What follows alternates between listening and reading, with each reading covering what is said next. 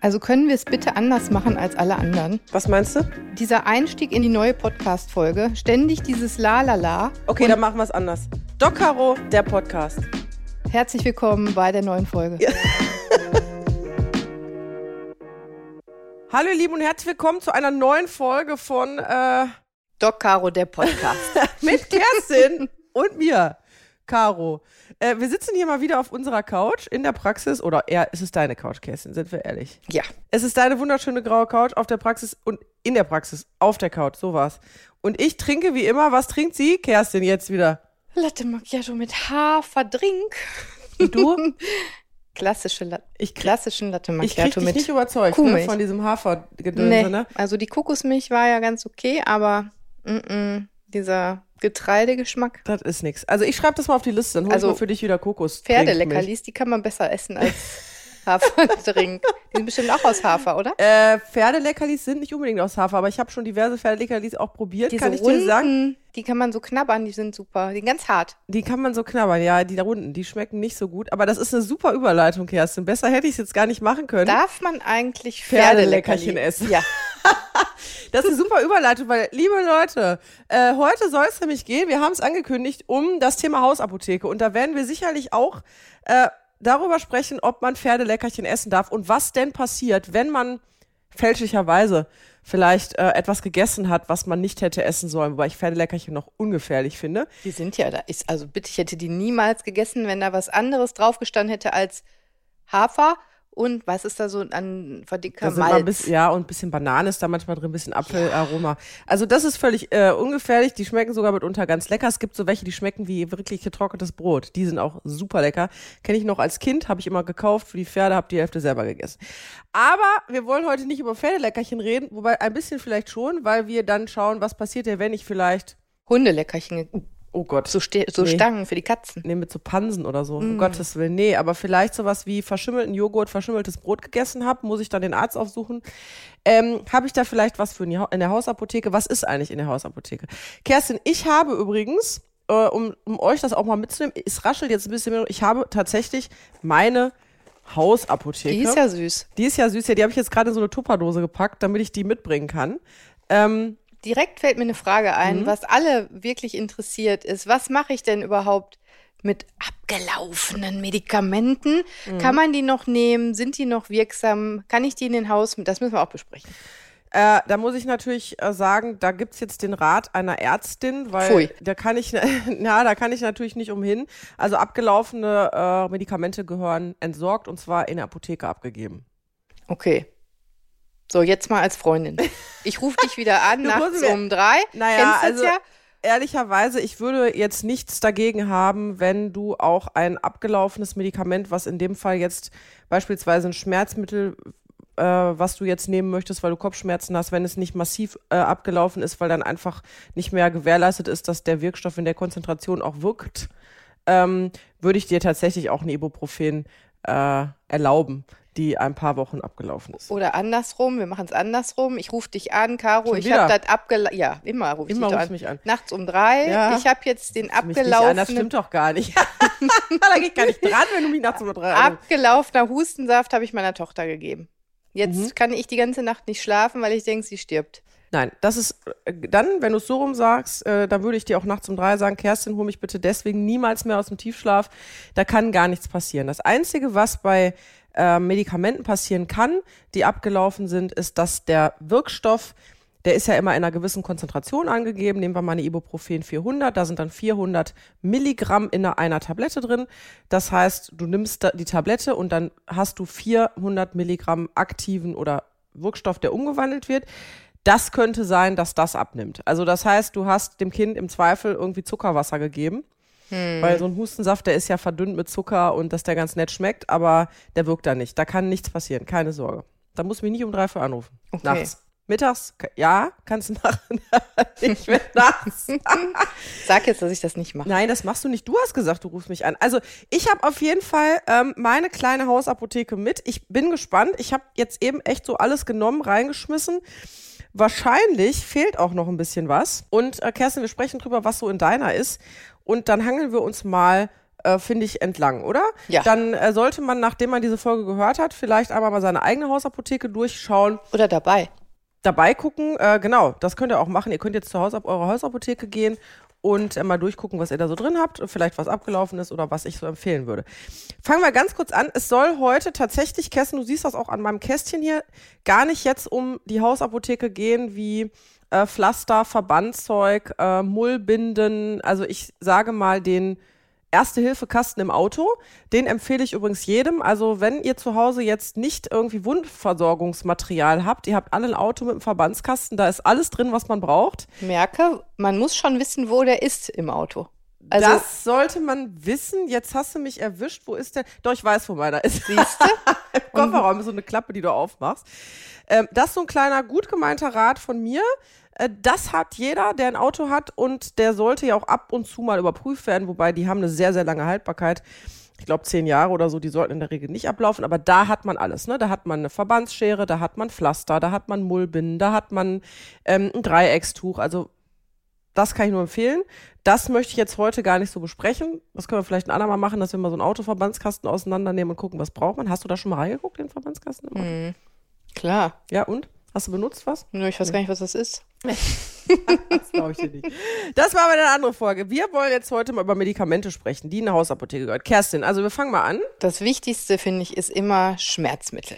Genau, Schmerzmittel. Da, ist, da sind wir auch schon mittendrin. Also ich kann mal hier äh, sagen, was ich hier so habe. Ich krame rum. Also ich habe an Schmerzmitteln Ibuprofen in unterschiedlichen Dosierungen. Jetzt muss man natürlich sagen, ich bin Ärztin, das heißt, ich kann mir auch Ibuprofen 600 oder 800 in meinen Medikamentenschrank legen.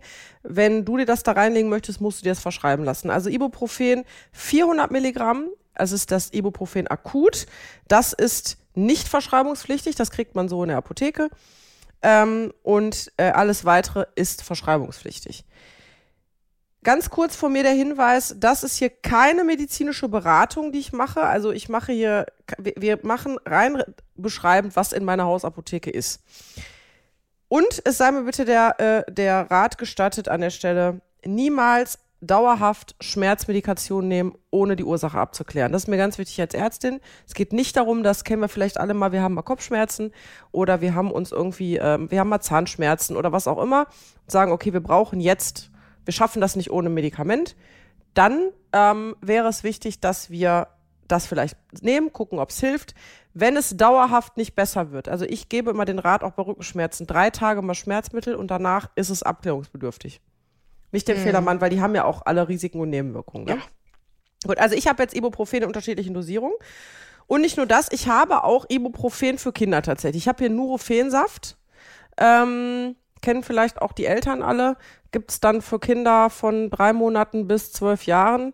Mein Sohn, der kann schon tatsächlich Tabletten schlucken. Meine Tochter tut sich da ein bisschen schwer mit, die ma- mag lieber den Saft. Und ich habe tatsächlich noch für Kinder ab drei Jahren auch die Ibuprofen-Zäpfchen. Ist immer gut zu wissen. Na, also äh, unter das, was hast, hast du das? Du hast das wahrscheinlich auch, ne? Das habe ich auch. Und Paracetamol als Alternative. Zäpfchen, ne? Mhm. Als, äh, als fiebersenkendes Medikament. Also das ist auch noch ähm, wichtig zu wissen. Ibuprofen, ähm, wobei Paracetamol noch besser, senkt eben auch Fieber beziehungsweise Temperatur und ist ein sehr potentes Schmerzmittel. Also das habe ich, wie du siehst, in allen möglichen Dosierungen von 150 Milligramm Zäpfchen. Achtung, Zäpfchen Für den Popo. für den Popo. Nicht Die werden Schlucken. nicht gelutscht. Ja, wir sagen, du, wir lachen jetzt. Alles schon erlebt Ja, ich. äh, alles schon erlebt, da wurde das Zäpfchen geschluckt und so weiter. Auch da, ich nehme dir die Frage vorweg, kann nichts passieren. Es schmeckt einfach nicht und Schäumt. es passiert nichts, es schäumt, Es schäumt. aber es, es ist kein Grund für die Notaufnahme. Ähm, so, also Ibuprofen, das lege ich mal beiseite, das Ja. haben wir jetzt geklärt. Ich habe tatsächlich noch Tomapyrin. Äh, das kennen vielleicht auch eher die Migränepatienten. Tomapyrin ist ein Kombipräparat. Was ist da Koffein mit drin? Äh, genau, da ist Paracetamol, ASS und Koffein. Ich muss sagen, ich bin eigentlich nicht so ein Freund von, ich nenne es mal Matschepampe, also wo so verschiedene Wirkstoffe drin sind. Aber für mich, ich habe ganz selten richtig starke migräneartige Kopfschmerzen. Ich habe nicht Migräne, das sage ich extra. Migräneartig, gerade so bei der Periode. Äh, die eine oder andere Frau kennt das vielleicht, wenn man so einen dumpfen Kopfschmerz hat. Da hilft für mich tatsächlich ein Kombipräparat aus ASS, Paracetamol und Koffein, weil Koffein auch die Wirkung des Schmerzmittels und die Aufnahme beschleunigt. Okay. So, hast du sowas auch? Nö. Was hast du an Schmerzmittel bei dir in Hause? Ibuprofen und Paracetamol. Okay, Paracetamol eher für die Kinder wahrscheinlich. Ne? Mhm. Man kann sich auch merken, dass es unterschiedliche, äh, die einen wirken besser bei Knochenschmerzen zum Beispiel, die anderen eher bei Novagin, wunderbar. Ne, Novagin, genau. Auch das habe ich hier übrigens. Novagin, verschreibungspflichtig, äh, ist eher was für, ich sag mal, Gelenk, äh, innere Schmerzen, äh, ja, und dahingegen ist Ibuprofen eher so bei Rückenschmerzen. Und jetzt kommen wir noch zu einem weiteren Schmerzmedikament, was ich habe. Das ist nämlich das Diclofenac, auch Voltaren genannt. Das ist tatsächlich äh, bitte nur auf Verschreibung, äh, verschreibungspflichtig und bitte auch nur auf ärztlichen, äh, ärztlichen Rat. Ne, weil Diclofenac gerade, äh, was das, Ma den Magen angeht, äh, ja schon auch massive Nebenwirkungen hat. Ne? Mhm. Ibuprofen, Achtung mit den Nieren, niemals dauerhaft Ibuprofen. Ich hatte mal einen Patienten in der Notaufnahme, oh. der hat mir dann in so einem Nebensatz irgendwie gesagt, er hätte jetzt schon immer Rückenschmerzen und wird dann irgendwie, äh, irgendwie äh, seit Jahren Ibuprofen nehmen. Und dann habe ich gesagt, okay, dann würde ich jetzt an der Stelle nochmal die Nierenwerte kontrollieren. Äh, der ja, hatte dann ja, tatsächlich ja, auch eine Niereninsuffizienz, aber das macht wirklich auch die Nieren kaputt, muss man sagen. Ne? Okay. Ne? Ja, das, dann wären wir bei mir jetzt tatsächlich bei den Schmerzmitteln mit Ibuprofen. Ähm, Paracetamol habe ich nicht, ehrlicherweise. Das müsste ich auch mal wieder anschaffen. Äh, wären wir bei mir schon äh, am Ende angekommen. Ja, was ist mit Aspirin? Hast du Aspirin? Nein, habe ich nicht. Äh, ist mir wichtig aufzuklären, habe ich auch nicht. Finde ich, äh, gehört auch nicht zwingend in eine Hausapotheke, wenn man nicht ähm, das dauerhaft in der Hausmedikation hat. Und dann sind wir schon nicht mehr bei Hausapotheke, dann sind wir ja schon bei der persönlichen Apotheke. Denn das wissen viele nicht. Die denken, Aspirin ist ein potentes Schmerzmittel. Ist es auch. Aber das ist eigentlich nur eine Nebenwirkung. Die Hauptwirkung ist tatsächlich beim Aspirin, dass es die Plättchen hemmt, die mhm. Blutplättchen, die aneinander kleben und damit ist es eine, ein Blutverdünner. Das heißt, selbst wenn ich zum Beispiel jetzt sage, ich habe Kopfschmerzen, ich nehme 500er äh, Aspirin, dann verhindere ich, dann mache ich letzten Endes die, meine Thrombozyten ähm, unfähig, äh, bei einer Blutung aneinander zu haften. Und so ein Thrombozyt, der braucht sieben bis zehn Tage, bis er sich wieder erholt hat. Also dann muss ich mich nicht wundern, wenn es dann blutet. Das wissen viele nicht. Deswegen Aspirin ist nicht primär ein Schmerzmittel. Sollte man nicht anwenden. Es sei denn, es gibt einen guten Grund und der Arzt sagt, du bist Herzpatient, du brauchst einen Blutverdünner zum Beispiel. Ne?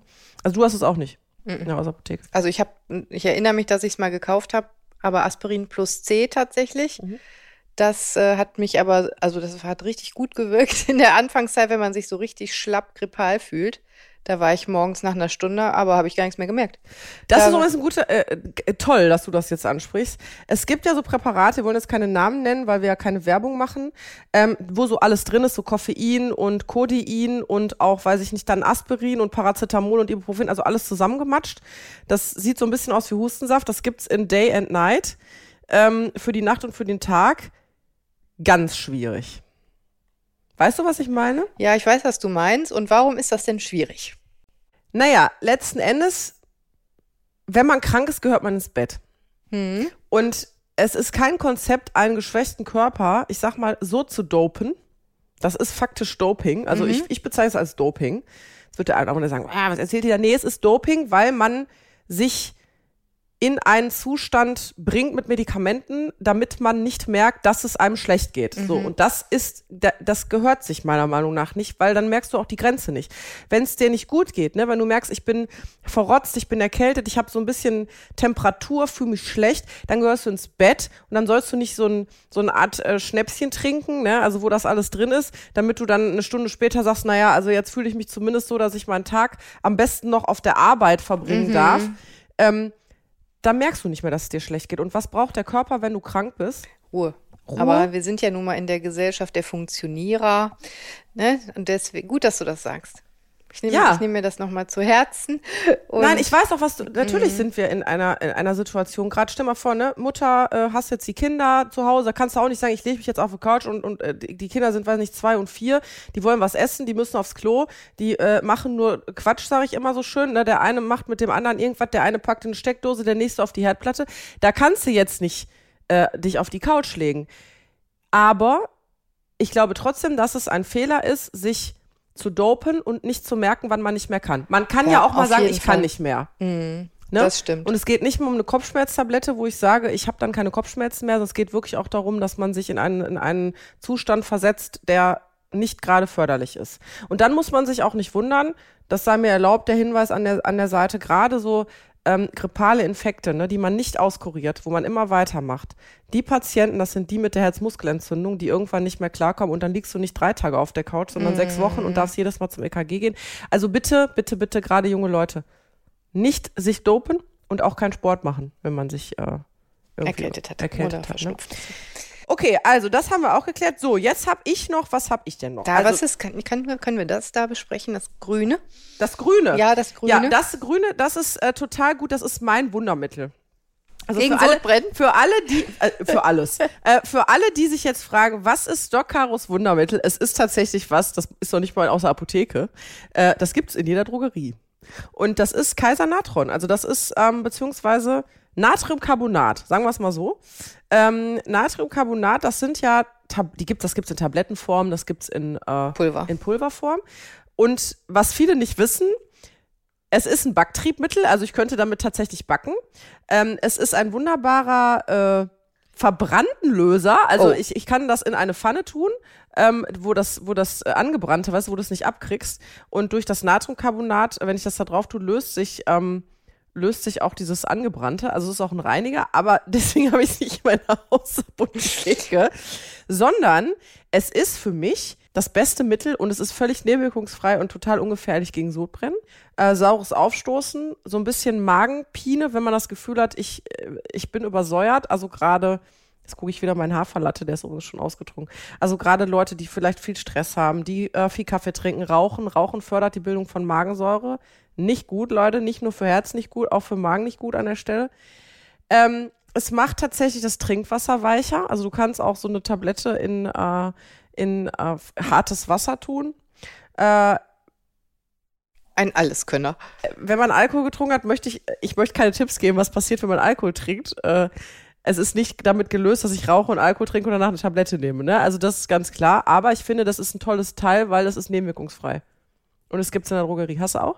Und du kannst Aber auch backen, wenn das Backpulver leer. Ja, okay, das ist gut. Schwangere, ne? Ja, Wieso Schwangere, haben die immer Sodbrennen? Ja, Kerstin, klär uns auf.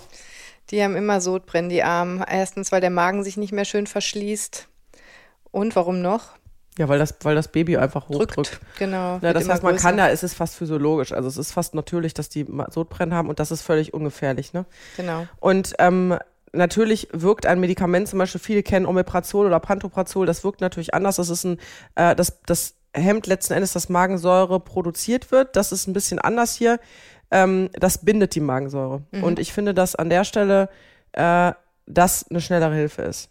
Ne? Also bei Akutbeschwerden. Deswegen, ich habe tatsächlich Kaiser Natron, äh, Natriumcarbonat hier bei mir in der Hausapotheke. Wunderbar. Ähm, gut, Pflaster haben wir gesagt, sprechen wir ein andermal drüber. Dann geht's weiter, was ich finde, was tatsächlich, haben wir auch schon geredet, was wir in, was ich super empfehle, nicht nur für Kinder als Zäpfchen, sondern tatsächlich auch für Erwachsene, entweder als Zäpfchen hier oder als Tablette. Womex. Womex. So, Womex, also Dimenhydrinat ist der Wirkstoff. Ähm, Übelkeit.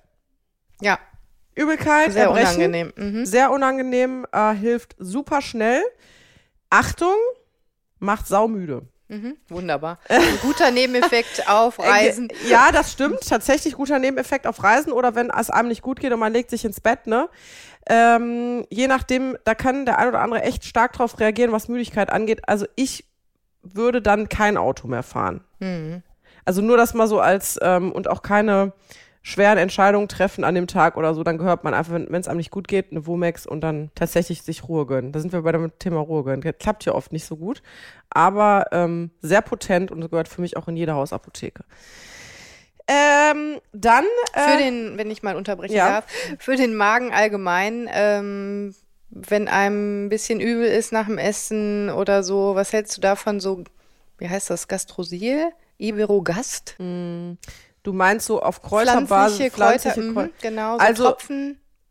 Ähm, ehrlicherweise äh, hilft da fast besser der, der Kräutertee. Also wenn man, äh, wenn es um, um, die Wirkung um Kräuter geht. Also da brauche da brauch ich jetzt keine Magentropfen oder äh, schon gar nicht den sogenannten Verdauungsschnaps, der völlig kontraproduktiv ist, weil der nämlich wieder Magensäure bildet. Achtung. Nee, es steht ja sogar drauf, ne? Bei so verschiedenen Kräuter äh, Tropfen steht drauf, regt die Magensäure an und das verhindert dann auch, bei, darf ich jetzt auch nicht sagen, ne, dieses Medikament mit P. Ja, ähm, das haben wir gesagt, klar. Also ob es jetzt Pantozol ist oder nee, Omeprazol. Paspetin meinst du? Achso, Paspetin, ja. Das äh, MCP typisch, ne? Auch. Ja, aber MCP gehört ja für mich nicht zwingend in eine Hausapotheke und ist auch verschreibungspflichtig.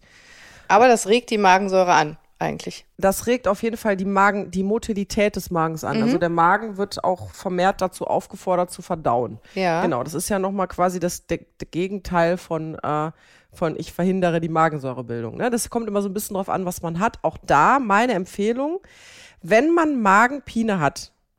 Hilft der Kräutertee hilft nicht nur der Kräutertee, sondern auch das muss irgendwann abgeklärt werden, weil man muss ja, man muss herausfinden, woran liegt's denn jetzt? Liegt's an übertriebener Säure? Dann ist die Behandlung eine andere, als wenn zum Beispiel eine Entleerungsstörung vorliegt oder ein Magengeschwür. Ne? Also da auch, wenn man äh, dauerhaft das Gefühl hat, ich muss Medikamente nehmen, damit ich meinen Magenschmerzen im Griff habe, bitte, bitte einen Arzt aufsuchen. Ja, also bitte mal eine Magenspiegelung mal das abklären lassen.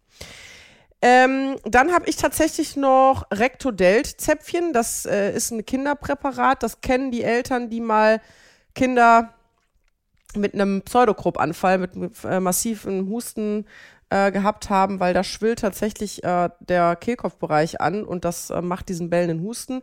Ist verschreibungspflichtig. Wenn man das einmal gehabt hat, stellt der Kinderarzt das auch aus. Das ist wirklich dann auch ein Akutmedikament. Habe ich auch immer noch in der Hausapotheke. Also, wo wir an der Stelle sind, das ist ja wirklich der Albtraum schlechthin für alle Eltern. Ich habe das auch vor zwei Jahren das erste Mal erlebt bei meiner Tochter. Sollen wir an der Stelle mal sagen, was machen wir denn im ersten Fall, wenn also das auftritt? Pseudo, genau, beim Pseudokrupp-Anfall ist das Allerwichtigste Ruhe bewahren. Das ähm, klappt nicht als Eltern. Das, bei mir klappt das schon gut. Jetzt bin ich natürlich auch Ärztin ähm, und ich glaube, das klappt schon beim zweiten Mal. Ja. Beim ersten Mal ist das bedrohlich. Ähm, Frischluft, tatsächlich kühle Luft das haben wir jetzt im Hochsommer leider nicht. Ne? Dann kannst du den Kühlschrank aufmachen. Mhm. Dann stellst du dich mit dem, äh, dann nimmst du ein bisschen feuchte, kühle Luft. Also du stellst dich wirklich mit dem Kind vor den offenen Kühlschrank ähm, und diese Luft lindert. Ja, dann äh, Kind beruhigen, also rumtragen. Das passiert ja meistens nachts, muss man, äh, macht man sich auch mhm. nichts vor. Ähm, Im Zweifel, wenn man das hat, auf jeden Fall das Medikament geben. Wenn man ähm, sich unwohl fühlt und das ist vielleicht der erste Anfall, dann kann man durchaus auch äh, in die Notaufnahme fahren. Weil Eltern, also gerade wenn, wenn das erste Mal das Kind sowas hat, das ist gut behandelbar.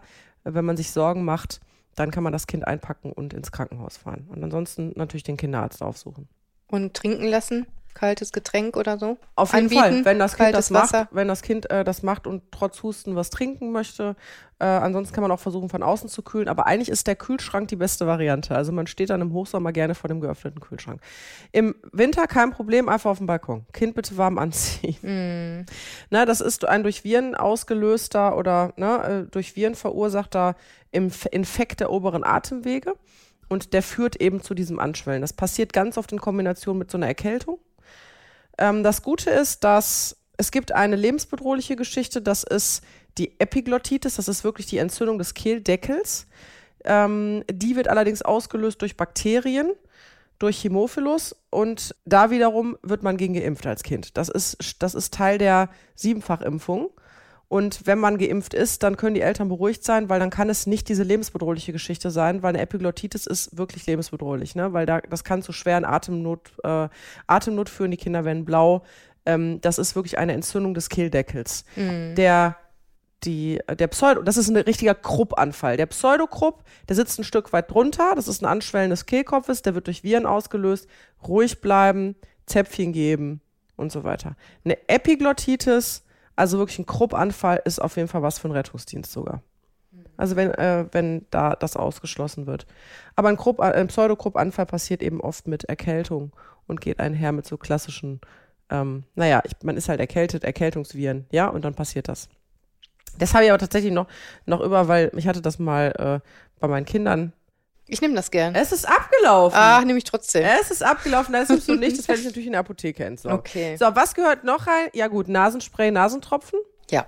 Ähm, ich persönlich in meiner Hausapotheke habe tatsächlich nur Kindernasenspray. Kindernasenspray und Kindernasentropfen. Warum? Weil für, ich sag mal, Normalsterbliche, die nur gelegentlich äh, das Ganze benutzen, auch eine Kinderdosierung völlig ausreicht. Mhm. Und man muss bei Nasenspray wirklich aufpassen, gerade Erwachsene neigen dazu, wenn sie es dauerhaft benutzen, weil sie das Gefühl haben, äh, ich krieg sonst keine Luft. Das führt zur Abhängigkeit mhm. und das führt auch zu einem Austrocknen der Nasenschleimhaut. Und deswegen äh, wirklich nur für den Moment, wo das gebraucht wird, wo die Nase verstopft ist und nicht dauerhaft. Bitte Nasenspray nicht dauerhaft nehmen. Und dann hilft natürlich auch eine geringere Dosierung das Kindernasenspray. Also bei mir findest du nur Kindernasenspray. Ja, dann habe ich noch was. Ähm, Toll, Codein. ich habe tatsächlich noch Codein. Äh, da muss man jetzt kurz was zu erklären. Codein ist ein Hustenblocker. Der ist auch verschreibungspflichtig. Codein ist ein ganz, ganz, es gehört auch zur Kategorie der Opiate. Es ist ein ganz schwaches Opioid, was deshalb auch verschreibungspflichtig ist. Es ist noch kein Betäubungs nach Betäubungsmittelgesetz, es ist aber verschreibungspflichtig. Und es ist auch richtig, dass es verschreibungspflichtig ist. Und jetzt erkläre ich kurz, warum ich das hier in der Hausapotheke habe.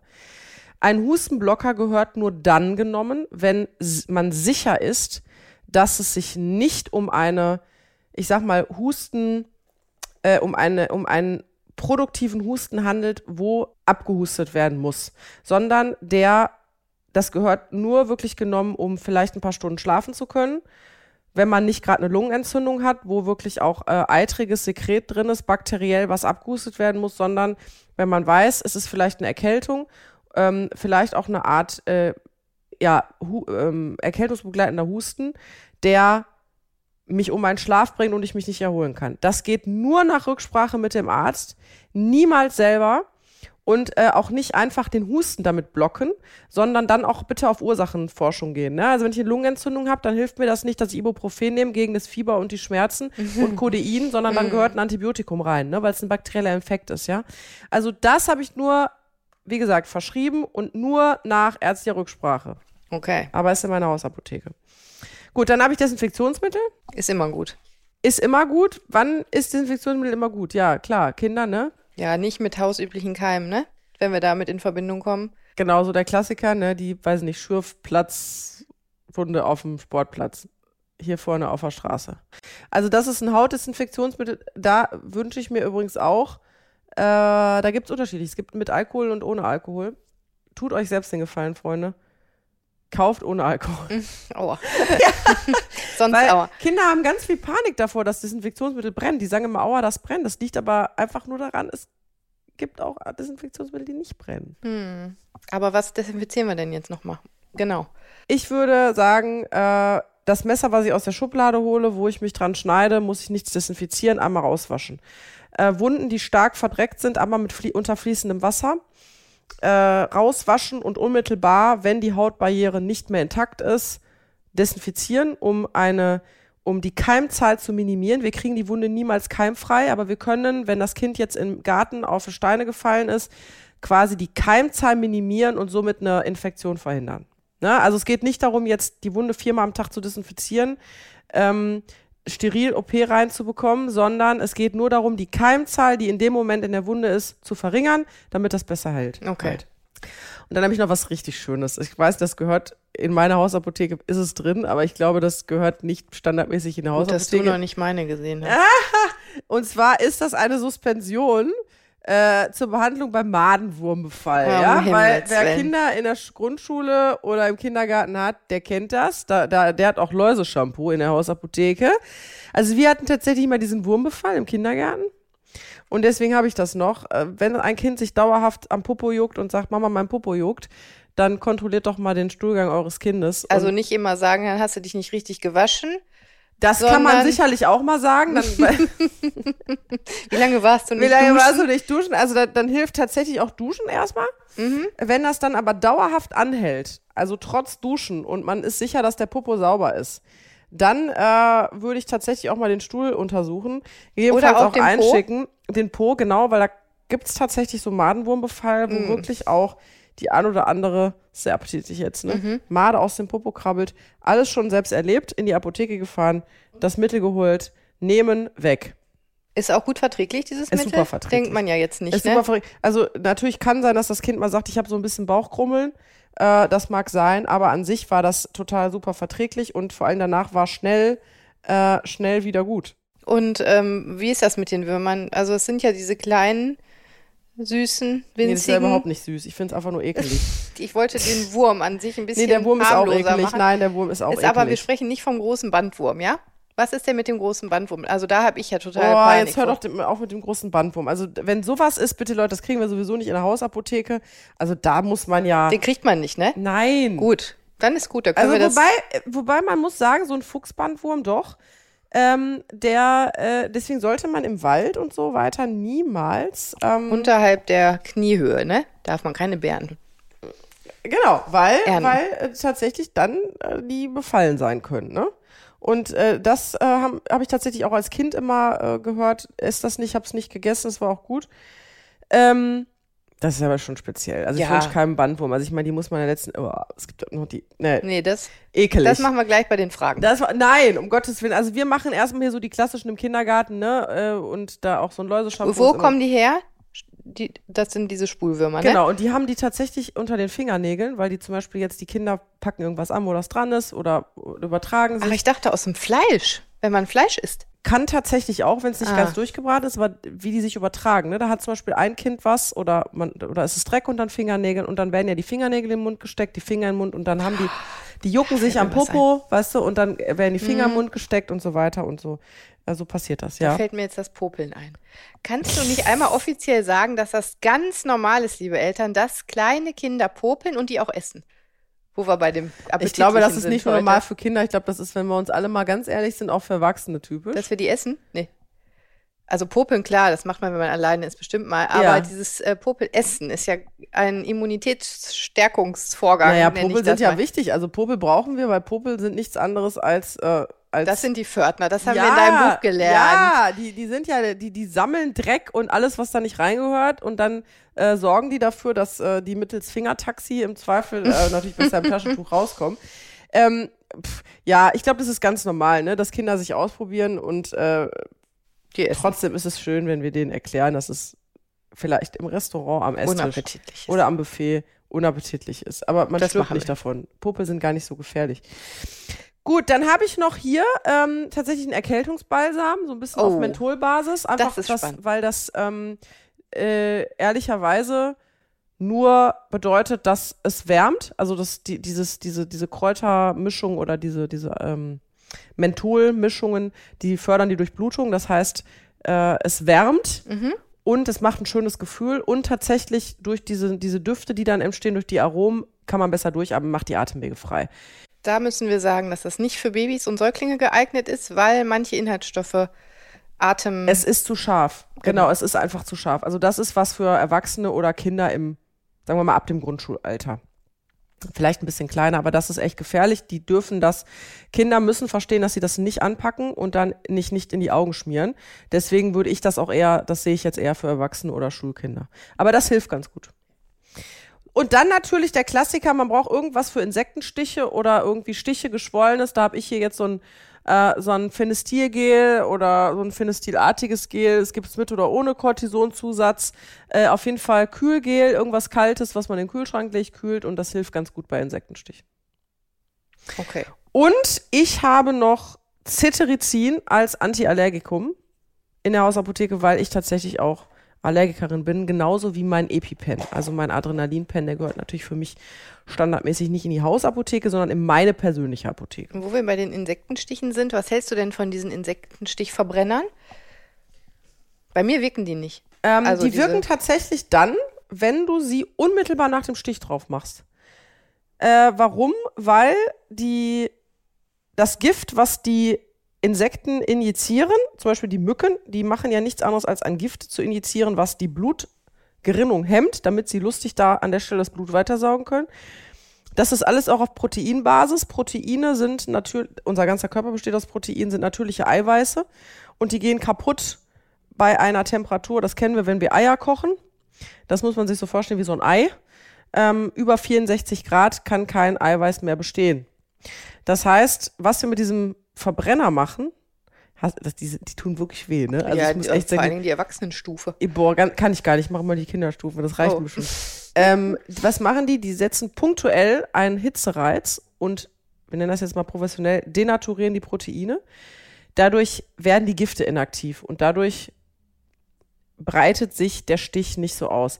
Was man natürlich nicht verhindern kann, und das meinst du wahrscheinlich, ist, wenn ich einen Fremdkörper in meinem Körper habe, also der Stich ist, hat stattgefunden, die Mücke ist eingedrungen, dann ist der Körper auf Alarmbereitschaft. Das passiert ja auch, deswegen schwellen ja auch Stiche so schön an.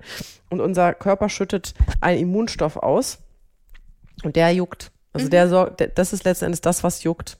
Und ähm, das kannst du nicht gänzlich verhindern. Du kannst es eindämmen, indem du alles das, was dann noch da ist, kaputt machst. Aber das, die Körperreaktion, upala, jetzt fällt hier alles runter, meine Hausapotheke. Die Körperreaktion, also quasi der Körper, schon wieder? Desinfektionsmittel. Äh, der, die Körperreaktion, also dass der Körper Histamin ausschüttet, das ist unser quasi unser Angriff, unser Immunstoff, der angreift, das können wir nicht ganz verhindern. Wie ist das denn allgemein mit der, ähm, unser Körper hilft uns ja eigentlich immer gut selber. Nicht nur Wenn eigentlich. Ja, er hilft uns ja, ne? Mhm. Wir haben eine super Abwehr. Gibt es da ein Buch drüber eigentlich auch von dir? Machst du die Immunität irgendwie im Comic? Ähm, tatsächlich gibt es, äh, äh, ja, also Band 2, wenn das rauskommt, äh, da geht es um das Heilen von Wunden. Ach, guck, wie schön. Und warum auch unser Körper durchaus in der Lage ist, äh, oder sehr gut in der Lage ist, auch Infektionen abzuwehren. Das ist ja sein Job. Also letzten Endes kommen wir ständig in Kontakt. Die ganze Haut von uns ist voll mit Keimen. Äh, Wir nehmen ständig Keime über die Atemwege auf. Der Mund ist voller Keime und unser Körper schafft es durch ganz hervorragende Art und Weise, dem vorzubeugen, indem er eine ganz tolle Abwehr hat. Und deswegen werden wir äh, nicht, oder deswegen sind wir nicht dauerhaft krank, wenn man es so rum sagt. Und wenn wir jetzt zum Beispiel was Verdorbenes essen, das wollten wir noch einmal kurz ansprechen. Was macht der Joghurt. Körper? Ja, was man ist mit dem Joghurt Naja, oder jetzt haben wir ja erstmal, jetzt haben wir ja erstmal so. Also es ist, wenn wir was Verdorbenes essen, dann handelt es sich ja nicht um eine massive Anzahl von, ich sag mal, Krankheitserregern, die wir aufnehmen. Kann natürlich sein. Also wenn wir jetzt Also so ein verschimmeltes Brot finde ich schon wirklich wie ekelhaft. Dieser Schimmel, für, also für uns Menschen ist ja Schimmel, finde ich noch schlimmer als Würmer. naja, aber Schimmel, jetzt darfst du nicht vertun, es ist was anderes, wenn du dauerhaft, sagen wir mal, in einem Raum bist, wo Schimmel ist und du nimmst es über die Atemwege auf.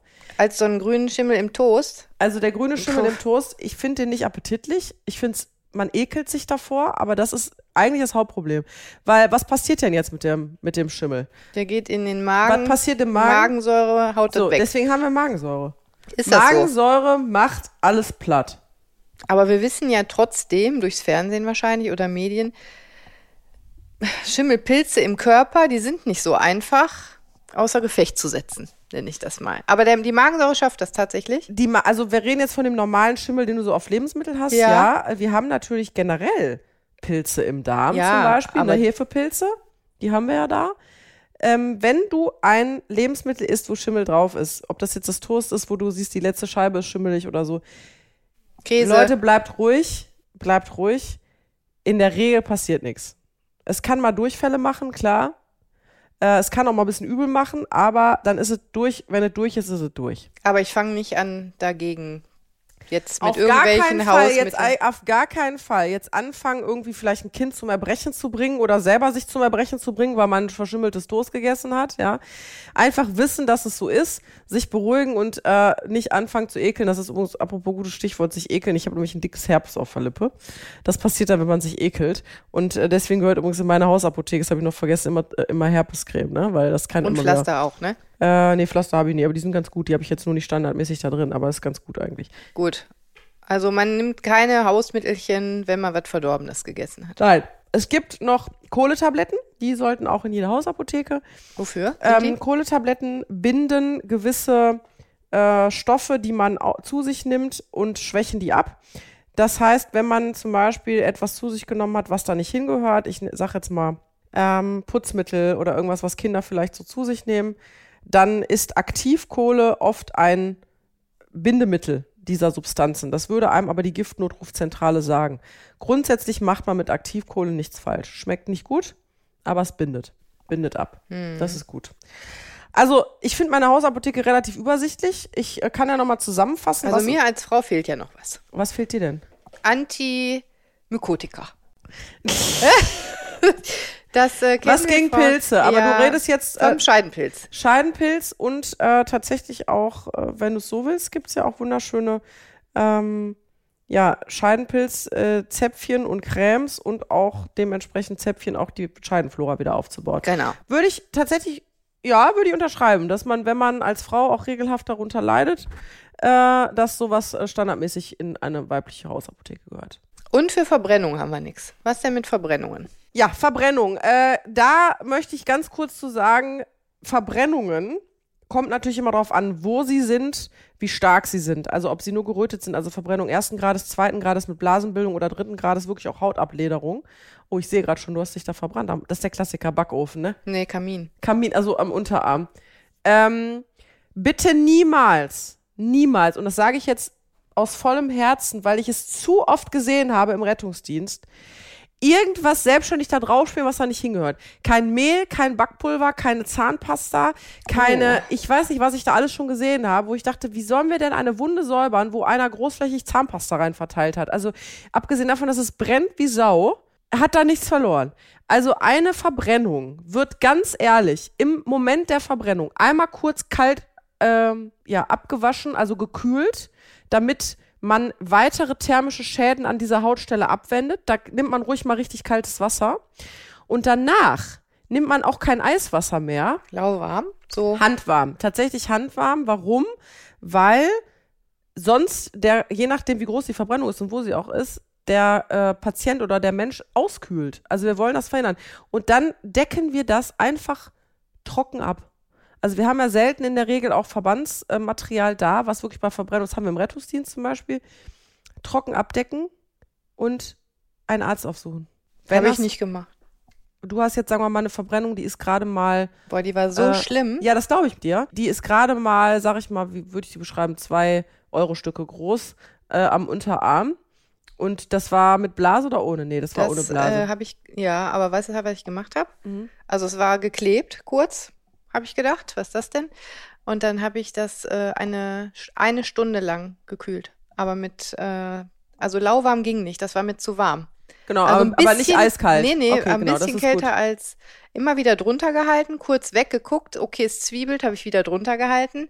Und ich schwöre dir, da war eine Blase. Ich habe das nur durch das lange Kühlen, glaube ich, so hingekriegt, dass es sich nicht geschält Hast du super hat. gemacht.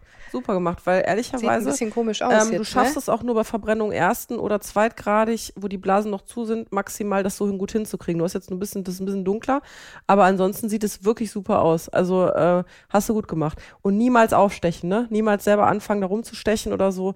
Wenn es eine Verbrennung ist, es gibt auch Salben, die da helfen. Bitte mit dem Arzt Rücksprache halten. Und ganz wichtig, bei Kindern die sind ja im Vergleich zum äh, restlich, also die, die haben einen sehr großen Kopf im Vergleich zum Restkörper oder die halten auch Schmerzen äh, anders aus. Und die haben natürlich, wenn die sich jetzt ne, den Unterarm verbrennen, eine, eine, eine andere Proportion, als äh, wenn wir das zum Beispiel tun, ja.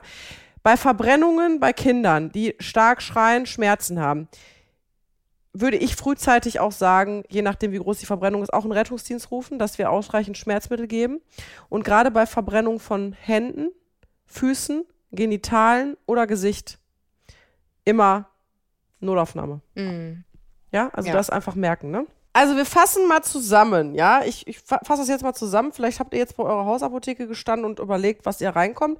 Also was ich finde, was in eine Hausapotheke gehört, natürlich klar, das sind die Medikamente, die ihr sowieso nehmt, wenn ihr vom Hausarzt dauerhaft Medikamente verschrieben bekommen habt. Das ist jetzt ja klar. Also das haben wir jetzt gar nicht angesprochen, sondern wenn du Medikamente hast, dann nimmst du die bitte auch.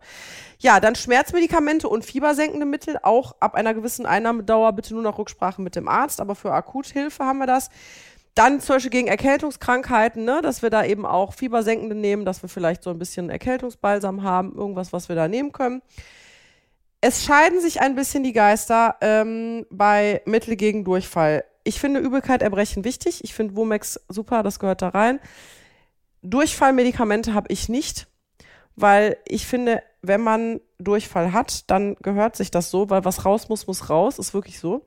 Erst wenn der Leidensdruck so groß wird, dass man das Gefühl hat, ich komme seit fünf, sechs Tagen nicht vom Klo, äh, oder natürlich körperliche Symptome dazukommen, wie gerade bei älteren Leuten oder bei kleinen Kindern, dass sie austrocknen oder eine Elektrolytverschiebung haben, weil sie dauerhaft Durchfall haben, dann ist das auch was für einen Arzt. Mhm. Also ich finde, Durchfall ist etwas, entweder ist es harmlos, es kommt zwei, dreimal raus und dann ist es raus, dann unterbinde ich das auch bitte nicht, weil ich will, dass es rauskommt. Ich will, dass die Viren und die Krankheitserreger rauskommen.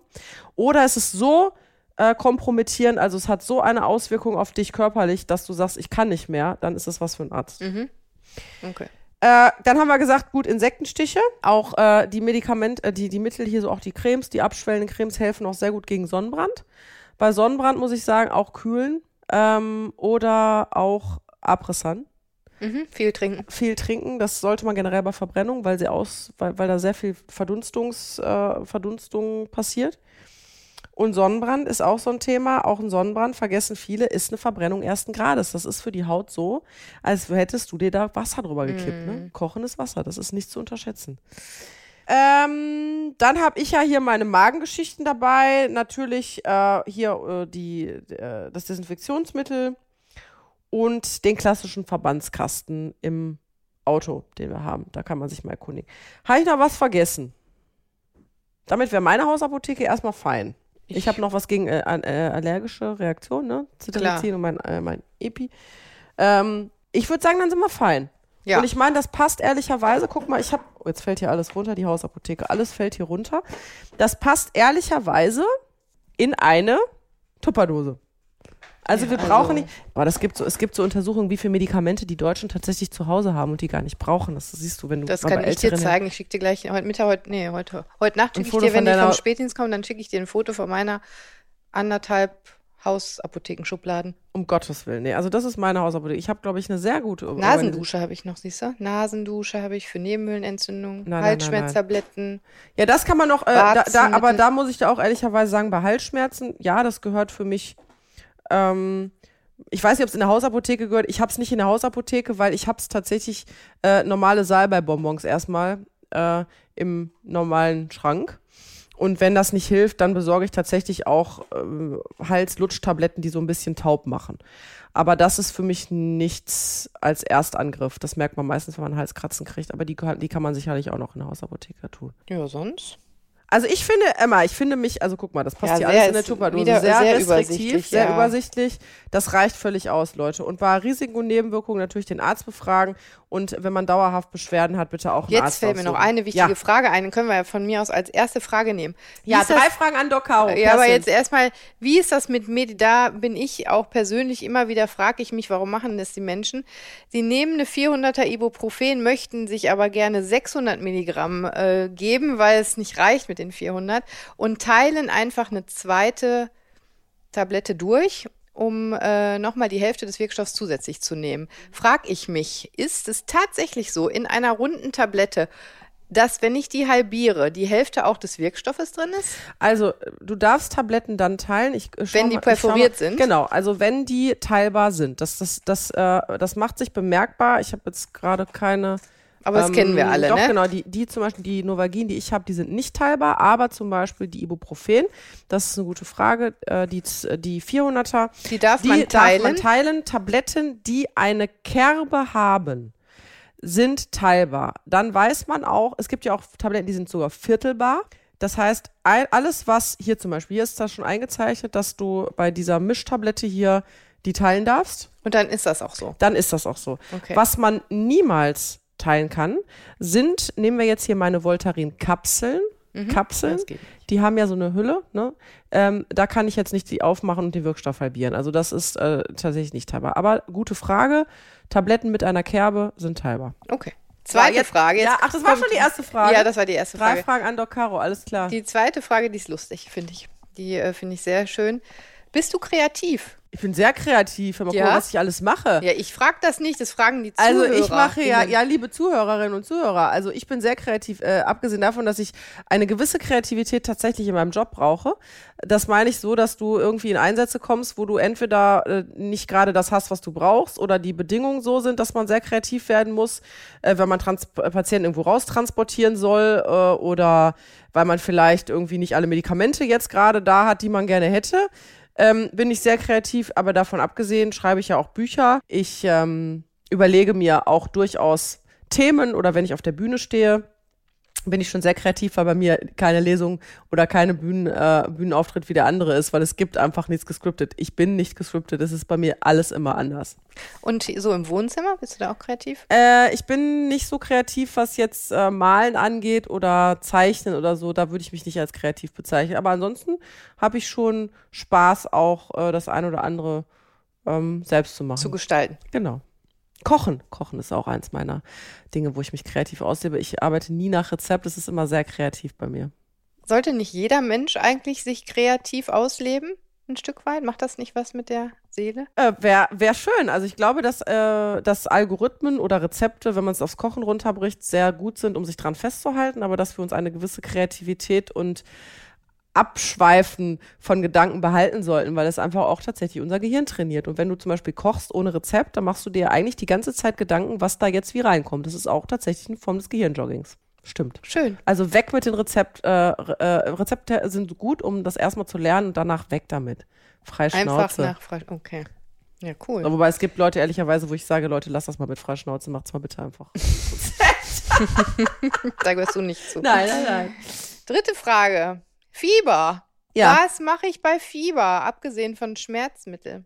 Also Hausmittel jetzt, was ich äh, machen kann. Hm, Ja, und mache ich Wadenwickel, mache ich keine. Ja, aber das ist ja schon das Ab Erste. wann das, ist Fieber? das vergessen ja viele. Ähm, tatsächlich Hausmittel beobachte ich ganz oft, wenn du irgendwo hinkommst, die guten alten Wadenwickel. Ja, hast du das schon mal gemacht? Ja, natürlich. Ja, weißt du, wie das bei mir abläuft mit Wadenwickeln? Da ist das ganze Schlafzimmer unter Wasser. Ja, da muss es anders regeln. dann also ist dem Kind kalt, dann ist dem Kind warm. Naja, also bei Kindern, bei kleineren Kindern würde ich davon abraten. ich wollte jetzt nicht sagen, dass ich es bei meinem Partner gemacht habe, aber der fand das nicht witzig mit den Wadenwickeln. Ja, aber ganz kurz nochmal da zurück. Also Wadenwickel ist ein ganz probates Mittel. Ähm, wir machen, man kann auch Kühlpacks in die Leiste legen oder in den Nacken legen, einfach weil gut durchblutete Regionen des Körpers ja bedeuten, dass Blut da viel durchfließt. Und wenn ich dann von außen kühle, dann kühle ich sozusagen das Viel. Blut. Ja, ähm, das machen wir mit Wadenwickeln und auch Unterarmwickeln gerne, weil wir dann große Regionen des Körpers kühlen.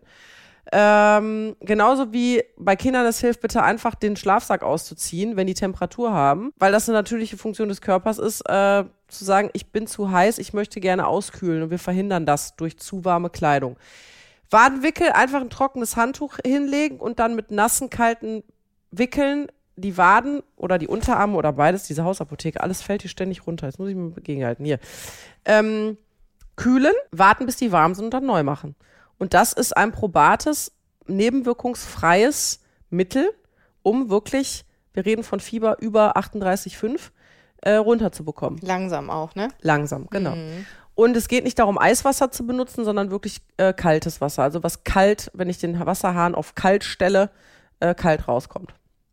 Äh, wichtig bitte bei kleinen Kindern, das nicht tun, weil die ähm, dann zu viel Körperoberfläche kühlen und die können zu schnell auskühlen. Also da sind tatsächlich einfach die Klamotten äh, ausziehen und die, äh, also nicht noch von außen Kälte zuführen bei Kindern. Also auch nicht mal abwaschen oder so mit einem Waschlappen. Naja, du kannst natürlich den Schweiß abwaschen, aber ich finde jetzt, also wir reden jetzt hier von, von, äh, von Babys und Säuglingen oder sagen wir mal so bis zu zwei Jahren, ähm, die jetzt nicht bitte mit Wadenwickel runterkühlen. Mhm. Also das äh, physiologisch lassen.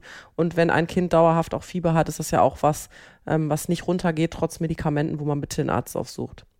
Also ich rate bei allen Dingen, die äh, man kann viel zu Hause machen, man kann viel mit Hausmitteln machen, man kann auch viel mit der Hausapotheke machen, deswegen gibt es die, man muss nicht jedes Mal sofort zum Arzt in die Notaufnahme, aber, jetzt kommt das große Aber, spätestens ist vielleicht so eine Regel, die man sich merken sollte, wenn nach drei Tagen keine deutliche Besserung ist, dann ist es was, wo ich den Arzt aufsuchen sollte. Oder wenn sich unter meiner, ich nenne es mal Eigentherapie, keine Besserung einstellt. Also wenn das Fieber nicht runtergeht, trotz Medikamenten, trotz Wadenwickel, dann warte ich bitte auch nicht drei Tage. Aber theoretisch würdest du schon sagen, dass man drei Tage sich das angucken kann mit Ausruhen und normalen Ja, äh, wenn wir, wenn wir lernen, wenn wir ganz, wenn wir lernen, auf uns zu hören und in uns reinzuspüren, das ist ja auch unser Thema, wo wir auch äh, äh, viel drüber sprechen, äh, ein gesundes Gefühl von, wie fühle ich mich Hm. zu haben und zu sagen, hilft mir das jetzt, dass ich im Bett liege und mich ausruhe? Und ich merke, dass Tag eins richtig scheiße war. Meistens ist Tag eins nicht so schlimm, Tag zwei wird richtig schlimm und bei Tag drei merken wir schon eine Besserung. Mhm. Ähm, wenn ich, ich vertraue da auf mich selber. Okay. Schön, vielen Dank. Ja, Kerstin, würde ich sagen, du gehst jetzt nach Hause und schmeißt mal die Hälfte deiner Medikamente äh, bei der Apotheke ein und äh, machst hier deine Hausapotheke, so wie ich, begrenzt auf eine Tupperdose und dann komme ich beim nächsten Mal bei dir gucken, wie viel du tatsächlich noch in deiner Hausapotheke hast. Und danach machen wir den Keller. ja, oder? das war ein Ange Danach machen wir den Keller. Das ist Entrümpeln. übrigens- Entrümpeln. Pass auf, das ist, finde ich übrigens Leichtes super, Gepäck. super auch Stichwort für eine Podcast-Folge, weil ich wollte mit dir, und da finde ich Stichwort Entrümpeln sensationell, einfach mal über die Unterschiede von Männern und Frauen sprechen. Und zwar, da können wir auch über den Unterschied sprechen, was den Keller entrümpelt. Ja, Gibt es gut. da Unterschiede bei Männern und Frauen? Umgang, vielleicht auch Umgang mit Krankheit. Also gibt es die Männergrippe zum Beispiel? Äh, das äh, ist eine interessante Frage und darüber sprechen wir das nächste Mal. Was hältst du davon? Super Idee. Das machen Da wir. bin ich dabei. Ihr schaltet wieder ein. Wir wünschen euch. Oh, jetzt fällt diese, dieses Desinfektionsspray. Wir wünschen euch auf jeden Fall schöne zwei Wochen. Äh, mich hört ihr in der nächsten Woche wieder bei einer Sprachnachricht äh, zu einem aktuellen Thema. Und Kerstin, ich würde sagen, bis zum nächsten Mal. Bis bald. Tschüss.